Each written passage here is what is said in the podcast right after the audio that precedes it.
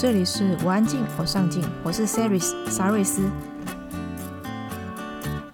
你曾经想过要刺青吗？还是你身上已经有好几个刺青了？不知道你刺青的背后故事是什么？是为了纪念？是因为喜欢？还是因为纯粹叛逆？沙瑞斯非常非常荣幸，每一次都能够邀请到我很喜欢的来宾。今天的来宾 Hishiko 是一位刺青师。也曾经是马来西亚电视剧演员，现在的他有另外一个身份，就是 YouTuber，而且经营不到半年就破五万人订阅，他是怎么办到的呢？关于 YouTube 频道，我们会在下一集聊到。今天的节目我们会来聊聊刺青这件事。如果你有看到 Hishiko 的照片，就会被他身上的刺青所吸引，尤其是他额头上的刺青。过去身为演员的他，为什么想成为刺青师呢？刺青界有哪些禁忌是绝对不能触犯的？刺青为他带来哪一些有趣或者麻烦的事情？在节目里，Hishiko 都会和我们聊到以上的话题。如果你对刺青有兴趣，一直犹豫不决，不知道该怎么做，Hishiko 也会在节目里提供想刺青的你一些方向。如果你想看这一集的文字稿，请在网址上输入 c e r y s 点 c o 斜线 Hishiko。也欢迎你分享给身边有兴趣的朋友，或者加入我们的脸书社团。我安静，我上进。也别忘了订阅我们的节目哦。你准备好了吗？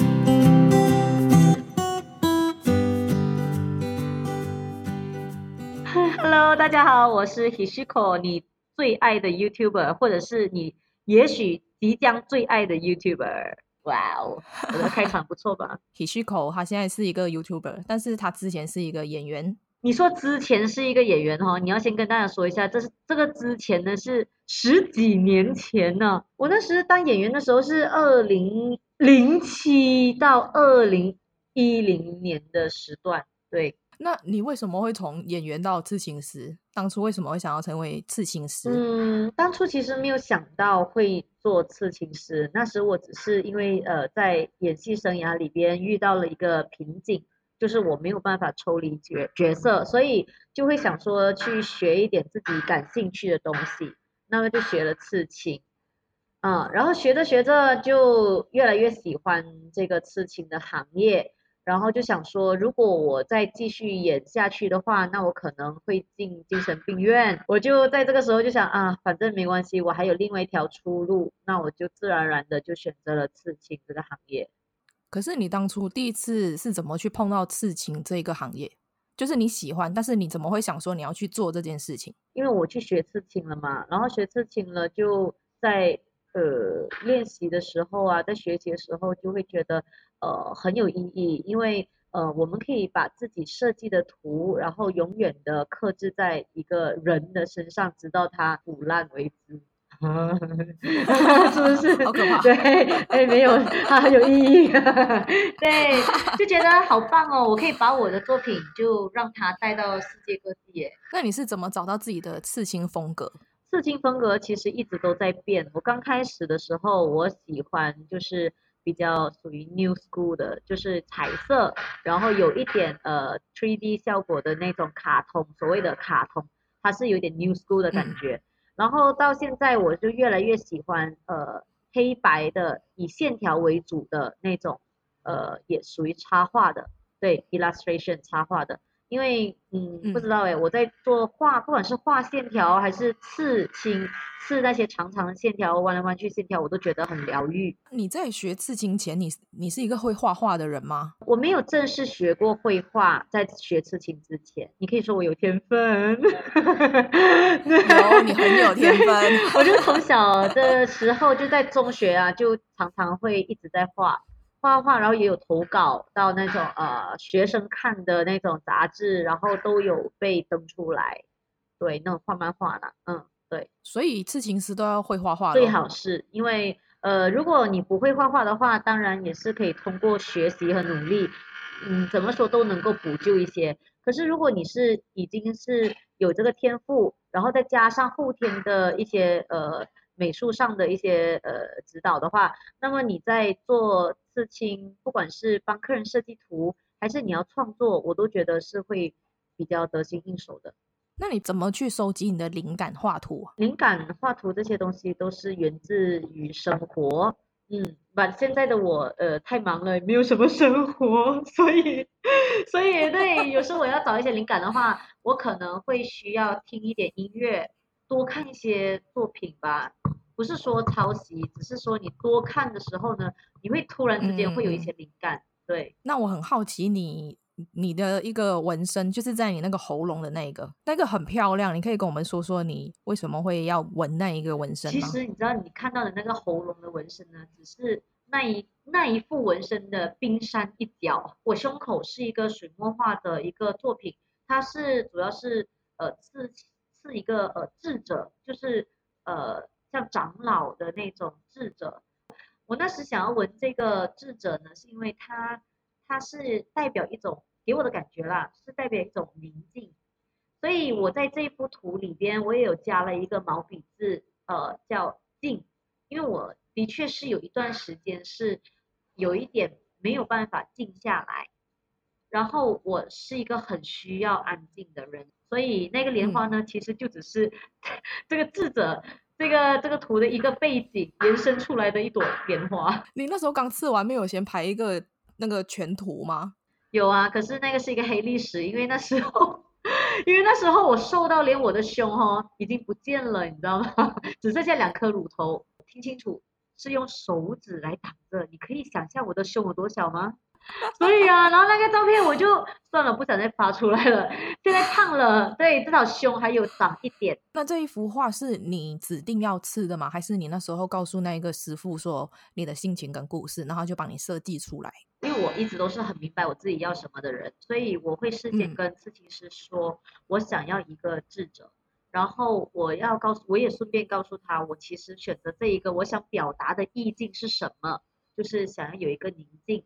所以他在设计的时候知道我想要有知道我的主题了，然后也知道我想表达的宁静之后，他这个智者他就自然而然可以把它设计成那一种慈祥平静的感觉。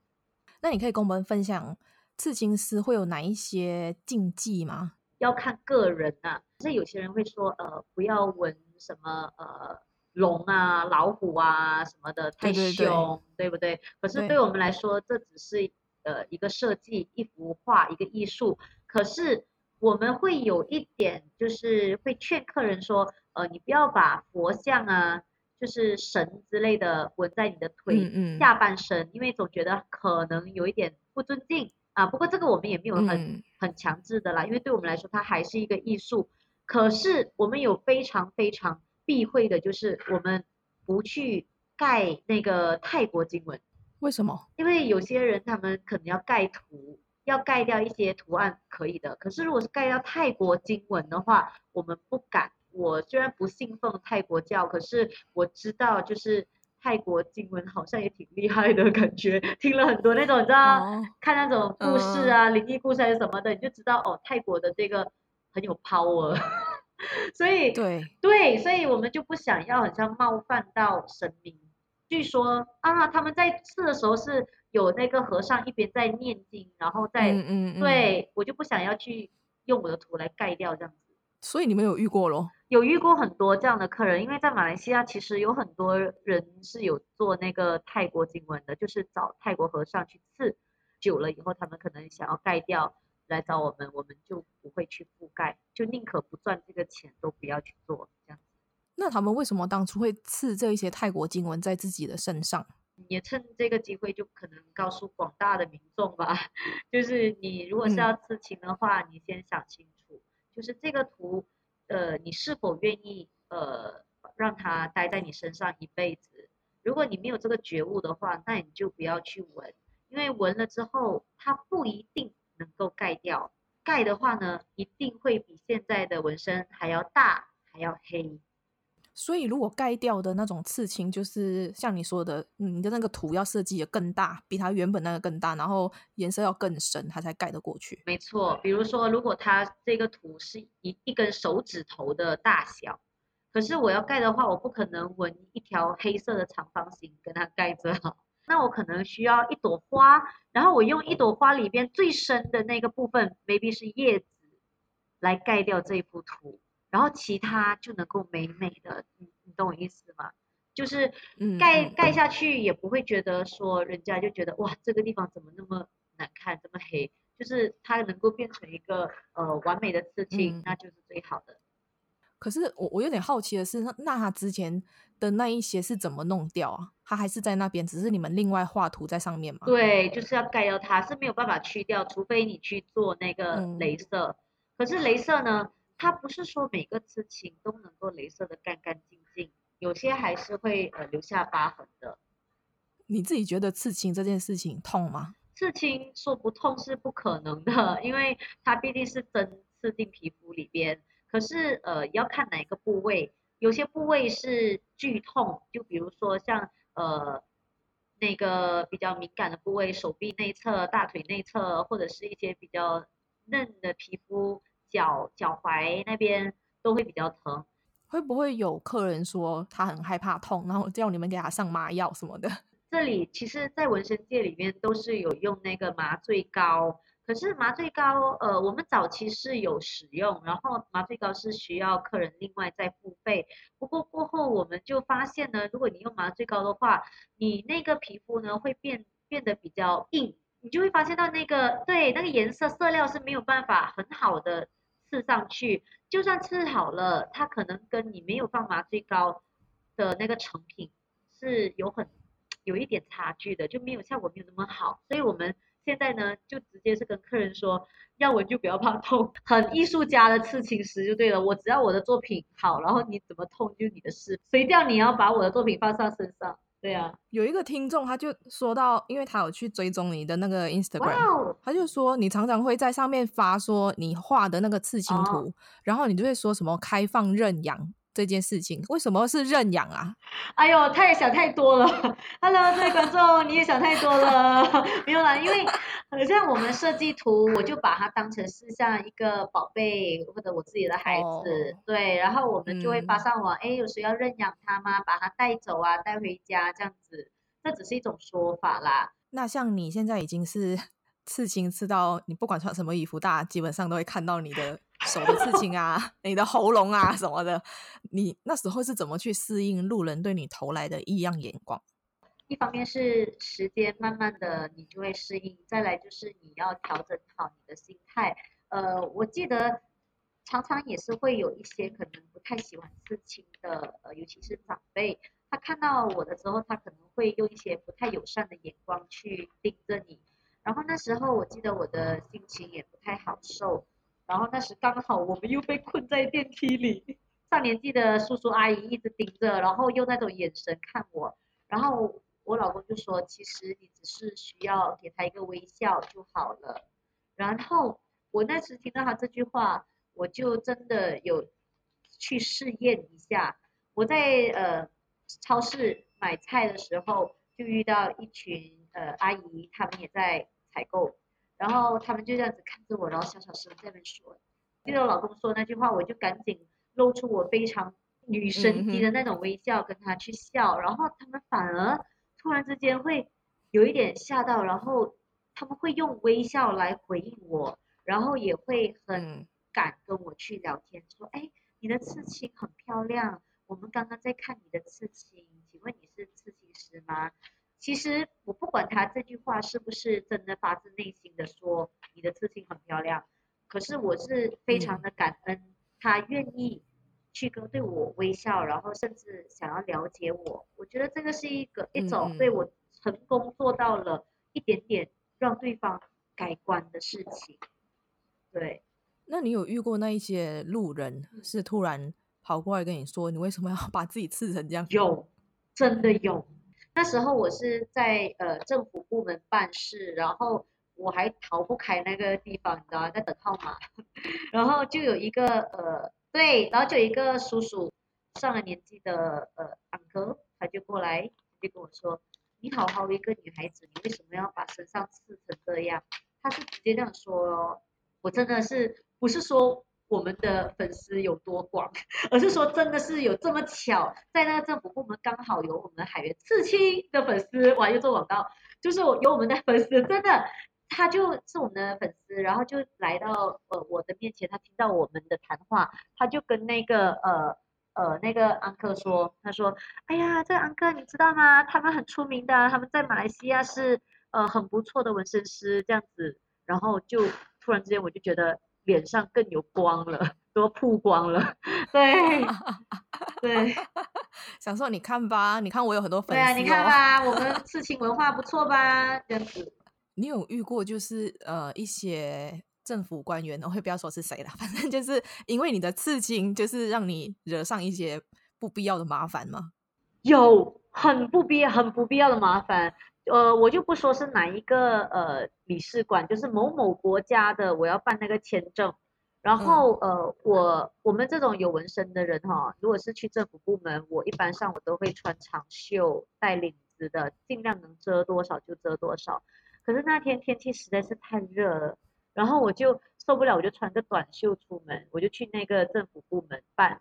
结果你知道吗？在我们身上这么多事情，你随便一个不经意的一个。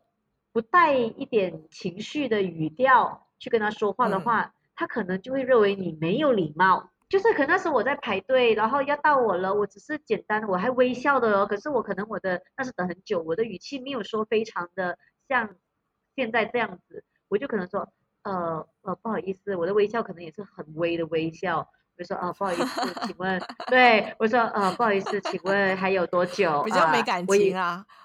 呃对，可是我没有很凶，我只是告诉他，呃、不好意思，请问到我了吗？我有一个问题想问，我可以插队问一个问题吗？这样子，然后他就看到我一声这样子，他就很生气，他就直接叫我，你去后面，去后面，没有到，你去后面。我就觉得怎么那么没有礼貌，因为我急，如果你说不能的话，那么你可以好好说，你不要说走走走，去后面，去后面这样子，我就觉得很不友善。然后之后呢，他就觉得。好像我要惹事，你知道吗？我们那时闹到就是他叫保安过来了，为什么呢？对，因为接下来他这样子呃顶撞我，然后我就觉得他态度很不好，我就说请你的态度好一点。我说我只是想要问你一个简单的问题。我说因为我现在带着老人和孩子，我就是我的呃呃家公家婆还有我的孩子一起出来，等了老半天。我觉得我好像有一个文件上不明白，如果是说我要赶快回家弄的话，去更改拿一些别的文件，那我现在起码想要知道，那我还有来得及赶快去取另外一个文件吧。然后他就不让我问这问题，他这样的态度对我的话，我就觉得很没有礼貌。然后他就好像恼羞成怒，你知道吗？因为可能周围还有很多人吧，恼羞成怒，他就说我今天我就不给你办，他这样说。我这里已经不帮你办什么什么签证，我就觉得哈莫名其妙，我就觉得我做了什么吗？为什么这样子就这么一点点事情就可以不要拒签？嗯，拒签我做了什么吗？然后我就问他，请问我做了什么事吗？我有做错吗？然后他就说，他就马上去叫保安了。他讲保安把他赶走，然后我就赶紧回头，我就跟保安说，我需要你的帮助。然后还好这这保安呢，他们还叫了警察。还好这个警察，对，因为他们，对，你知道为什么吗？我在说这个事情的时候，我老公也急眼了，他也有点火了，他就就他就直接他做错了，我老公，他想要拿出电话假装拍他，他说，你看这个态度这么这么不好，结果你知道在呃政府部门是不能够拿手机出来拍摄的，然后就给对、对不能的，他们那边都会贴着一个呃图标说禁止，好像是哎。对，禁止摄像，所以我老公这个举动呢，就惹来了他其他同事。他其他同事有一个男同事就马上走出来推我老公的肩膀，然后我老公更气，我老公说，你为什么要动手？哇，然后就突然就觉得哇，整个事情就闹大了，你知道吗？哇塞，对，然后就警察来了，还好那个警察是我们国家的警察，嗯，所以。我就用我们国家的，欸、越讲越明显，好不好？我没有说对方的国家嘛，对我，我就我就说我们马来西亚的警察是帮我的，对，帮我们马来西亚人民的，我就跟他说，我用马来话跟他说，嗯、不好意思，我我现在遇到一点问题困难，我需要你帮我。然后那个警察，我真的要给他一个赞。马来西亚警察真的是，他们很有耐心的去帮我解决问题，而且他们很公正，他不会很像这个领事馆叫警察来，好像要赶我们走，他就随随便便赶我们走，不会，他会先问我们到底发生了什么事，他问了双方的意见，呃，都是那种想法，然后才慢慢的处理事情。对，我觉得很好哎，我真的对这件事情之后，我真的对马来西亚的警察有改观哦。哈哈，可能爆了什么料？对对对，所以对，就这样子啦。就是总的来说呢，我们这些刺青，对很多刺青的朋友呢，到一些呃地方，的确是有些人不能接受的话，或者是会有呃怎么说那个呃这种刻板印象，嗯，怎么还都是会有一点吃亏的。那我很好奇，你额头上面那一个是是什么样的一个图啊？边最舍不得抽离的一个角色，也因为这个角色，我才决定想要退出演艺圈的。嗯，你说婉月吗？对啊，哎，有做功课哦，做不做？这就是婉月。然后我额头上呢，其实是两个月字，一边一个月。然后如果你这个月，哇对你这个月呢？连接在一起，朋友的朋。然后那时候我一直以来，我投入角色呢，我都是把我的这些角色灵魂，我把它当成是朋友。可是毕竟我们还是要呃呃杀青，所以这个戏杀青之后，我并不想要抽离他。你自己特别去设计的吗？啊，这个也要多亏我老公啦，因为 他我跟他说我想要纹一个月。或者是一个月亮的一个图案，然后我老公说，你是想要变包青天吗？嗯、因为包青天不是有个月啊，一个月，一个月亮的图案在额你老公好好笑。对，他说你现在是想要变包青天吗？我就说，哦，这也是哦。然后那时我就在烦恼怎么办，要我一个月亮。然后他说还是你，然后他说还是你想要成为美少女战士，然后我代表月亮来惩罚你。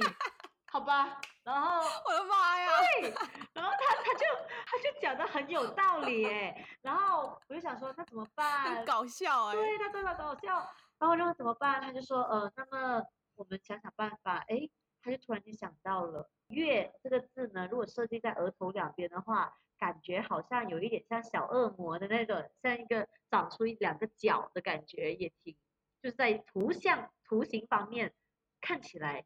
就很像，哎，又长着两个角，就觉得也也蛮有趣的，然后又有意义。那么好吧，就纹在这个额头这里。那有一个听众提问，他说：“你有没有接过意想不到的客人来店里刺青？就是可能之前是你认识的，或者是之前很反对刺青，后来渐渐接受，跑去找你刺青这样。”我曾经刺过一个八十几岁的白发苍苍的老头，然后他是一个外国人。嗯他已经八十几岁了，然后我帮他刺青，他是要刺一个很可爱的一个呃卡通的小象，卡通版本的小象。他因为他的呃，他也想要回国的时候送给他孙子，就给他孙子一个小惊喜，因为他的孙子很小哦，他想他的孙子就很像很喜欢大象之类的东西吧，所以他就想说，哎，我纹一个很可爱的纹身，然后回去给我的孙子看。哇，我真的觉得这个老人太可爱了。也太跟得上潮流，对，很可爱。更让我感动的是，呃，他回国以后，他很像是澳洲人，没错的话。然后到呃圣诞节的时候，嗯、他还寄了一张卡片，然后把我和他的合照发过来，然后圣诞的祝贺卡片也是一个感谢的卡片，我真的觉得很感动。还有一个听众提问啊，其实也是我很好奇一个一个地方，就是当你们刺青师在开始要刺青的时候，你们是怎么怎么描上去的？哦、是一面看一面画上去吗？先有两有两种方式，比如说我们呃可能会把图事先设计好了在纸上了之后呢，然后把它复印出来，然后用转印纸或者是转印机，现在比较先进都用转印机，直接就这样子打印出来，然后我们。就可以把这个图印在客人的身上，然后另外一种方法呢，就是把它画出来的在纸上画出来的东西，呃，我们会有一个刺青的像麦克笔一样的东西啦，它就不容易掉色的，直接画在客人的身上，我们可以随意的调整我们要的大小，随意的摆放的位置，那你的图就会更加的生动。那那个微刺青跟一般的刺青有什么不同？呃，有些人说微微刺青就是半永久刺青，我不懂你理解的是哪一种。呃，然后另外一种理解呢，微刺青就是小刺青的意思。所以我不知道你的理解是哪一种，那是前者还是后者？我第一次听到的时候是我朋友告诉我的，他就跟我说，因为我看到还有刺青，后来他就说他想要再去刺一个微刺青，我就问他说什么是微刺青，后来就给我看一个图，它是那一种啊、有很多颜色的，好像像是那个彩虹的那一种渐层的颜色。啊、后来他就告诉我说，这个就是维刺青啊。啊然后我看到时候想说，哦，所以维刺青的意思是很多颜色 啊？不是。不是啦，你你的朋友希望他能够听你的节目，来，我来告诉你到底什么叫维刺青。对，维刺青呢，其实呃，因为为什么你们会这样理解？因为其实呃，韩国偶像剧的那种风格的，对吗？很文艺，应该这么说。对，然后都是对，都是一些比较细的线条，然后上色方面都是很淡雅那种小刺青。嗯，所以这个微刺青呢，就是从。那个韩国的那一边的纹身师，他们很流行的这种风格，就变成了好像叫微刺青。可是很多人过后就理解成微刺青，有些哈、啊，我不懂为什么他们会把它理解成是半永久刺青，因为可能有一些我不懂是不是有些商家他们自己也理解错误，他们就可能说，哎，我这里有微刺青，什么是半永久的？好像刺了一个时间过后就会不见的那种，呃，他们也叫微刺青。可是其实。嗯我们不是这样子来理解的，所以它不算是刚刚你说有一些人会理解成微刺青是半永久，其实它就是永久嘛。对，我其实我告诉你哈，这个不懂会不会得罪人啊？因为在我们这里呢，呃是没有半永久纹身的，因为专业的刺青就是永久的。你半永久纹身哈，你知道我们有盖过多少，拯救了多少那种半永久纹身吗？那些客人哈。他们去刺了半永久纹身，结果你真的认为像变魔术那样，他真的能够三个月过后整个纹身不见吗？真的是扯淡。在我们的理解呢，为什么会有这种状况？就是因为你的刺工，他刺的很浅，刺的超级无敌浅，可能就是、oh. 对他刺工不好，刺的太太太太浅了，技术不够。对，这个我不要说那么明白，然后就掉了。掉了，我说就好，我说就好。啊，你说吧，你说吧。然后就掉了之后呢，它还有一些残渣，你知道吗？因为它可能有一些地方没有办法控制太好，有一些不小心重下手重了一点，完了那个就永久了，留在那边。那那就是可能那一条线，那不就很惨哦？对，很惨，很难看，就是很肮脏，所以我们就要用别的土去帮它盖盖掉它。那如果是想要刺青的一些听众，你可以给他们一些建议吗？所以就是，如果呃听众朋友们你们想要呃刺青的话呢，呃，毕竟它是坐在你身上的，所以首先你要对你的身体负责。第一，你要先想一想，你确定你要在你的身上刺青吗？因为你要考虑到它是否会影响到你的工作啊、学业。学生的话，十八岁以下我们是呃不刺青的，对，因为你还在就学。所以你到你出来社会了之后，这个纹身真的。会不会就是断了你的财路还是什么工作那些？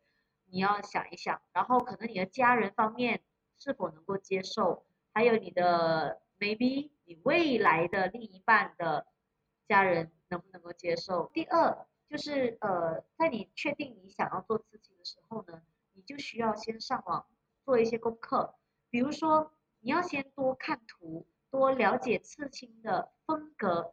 一些艺术家、画家的画作也好，你告诉那个刺青师，你看我喜欢这样子的感觉，我喜欢这种色系搭配，我喜欢这样子的呃线条，那么那个刺青师就会更加有一个方向去帮你设计，对，然后最主要就是你要纹什么主题，主题比如说有些人是要纪念一些事情，有些人他纯粹就是喜欢。所以你清楚知道有一个方向之后呢，那么咨询师才能够帮你。因为我们遇到很多客人哦，他可能会问啊，我想做手臂，你有什么图介绍吗？我的天哪，我的你你你知道这个图 介绍嘞？我又不是买衣，不是卖衣服哎哎，介绍，你知道手臂上其实是所有什么图都可以，主要是你要告诉我你想要什么，我们会为你去设计的。第三就是你要呃聪明的选择你的刺青师。我的意思就是，每个刺青师的风格、手工都不一样，所以在你要做这个刺青之前，你可以先上网做一些功课，寻找你喜欢的刺青师的风格，他的想法，因为每个想法都不同嘛，他设计的出来的那种感觉，对，然后再来你就要看他的手工，他的作品。不要说，好像你纹了之后，你还要去怪罪这个刺青师手工不好。这个纯粹哦，真的是你要真的，你要先在在网上先看好他的作品，你觉得诶，他的线条很流畅，很舒服，他的上色配色什么都很好，你就觉得这个就是你要的纹身师，你才去找他，这样子会比较好。不然你真的又要又要让我们去赚这个盖图的钱，是不是？很累，对。你们的店里面会有收一些学徒吗？有啊，我们不是收学徒，我们是学生。因为呃，一直以来呢，我的呃老公都是有授课的啊，对，他教很久了，他刺青十五年，然后他教课教了十三年，我也是从他这里毕业的。对了，刺青我们一定很多人好奇，刺青要练习在哪里练习呢？就是我们会用一个假皮，就像 PVC 的一种，它就是稍微有点软的那种，可以刺进去练技法的一个假皮。对，我之前好像有听说过会用猪皮，有这种事吗？啊，对，有有，这是之前很久，就是我老公那个年代。是啊，然后呢就是很不卫生啊，然后又臭，唉，我绝对不行用猪皮。你知道我就算平时我在做菜啊什么的，我只要是碰到生肉，我一定会用一次性手套。啊，我一定要用，我不能够接触生的肉。我也是，其实是是哦，对对啊，因为我觉得它好像很多细菌呢。我纯粹是因为害怕去碰到那个触感，我不敢去碰。我就是想到很多那种卫生什么细菌感染啊，又什么病变啊，什么莫名其妙的东西。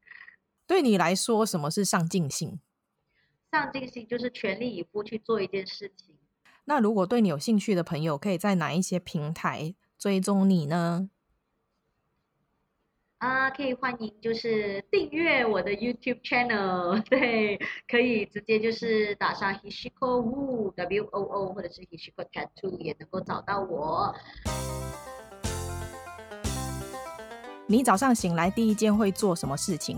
做剪辑或者是运动。漂流到一个无人岛上，只能带三个人，你会带谁？我老公、孩子，还有一艘船。干嘛带船？你要出去是吧？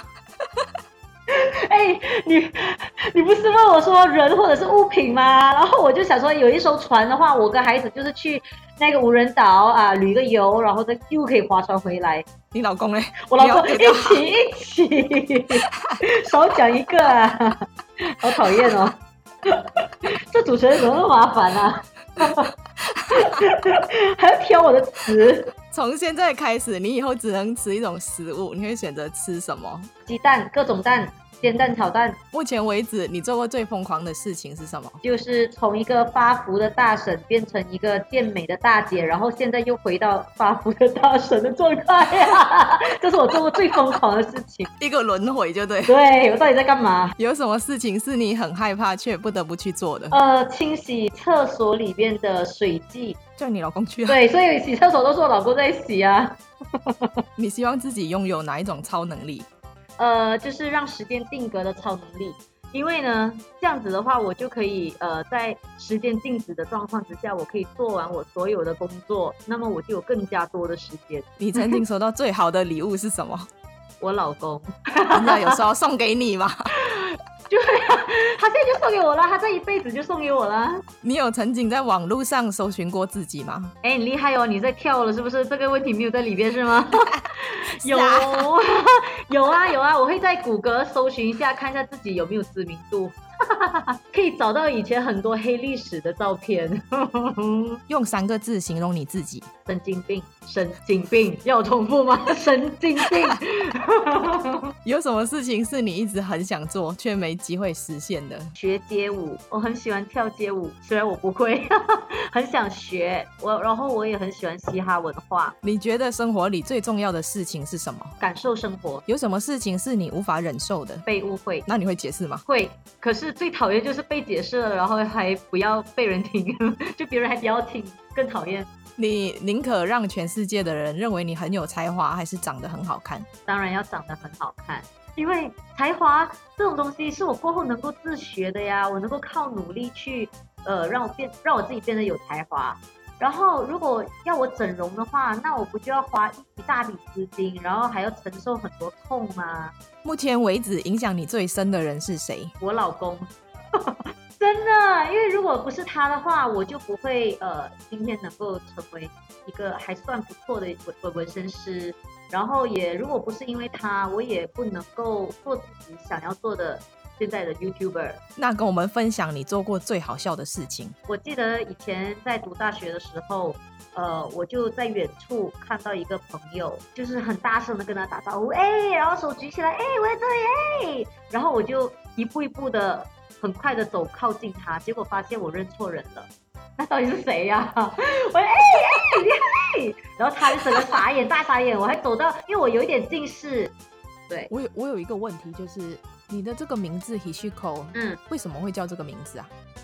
哦，哎，我跟你说哈、哦，这个有有时有到现在，有时人家已经三十几岁，我现在三十三，岁，三十三岁，然后。跟人家说你好，我叫 Hishiko 的时候，我有点丢，是不是丢脸，就觉得哎呦有点难以启齿，因为你知道我我在这个名字啊是在我呃十十四岁的时候取的吧，然后那时候我是一个疯狂的哈日族，难怪，嗯，我很对我就是你知道，我就看日本漫画，然后又喜欢日本的视觉系摇滚。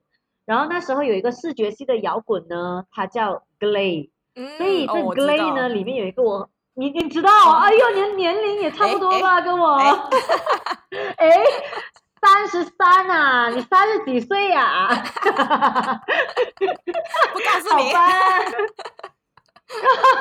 好吧，听众朋友们，你们都懂了哈，就是叫 GLAY，那 GLAY 里边有一个吉他手叫 Hisashi。Hisashi 是我很爱的一个吉他手，我就觉得我怎样都想要跟他沾一点边，你知道吗？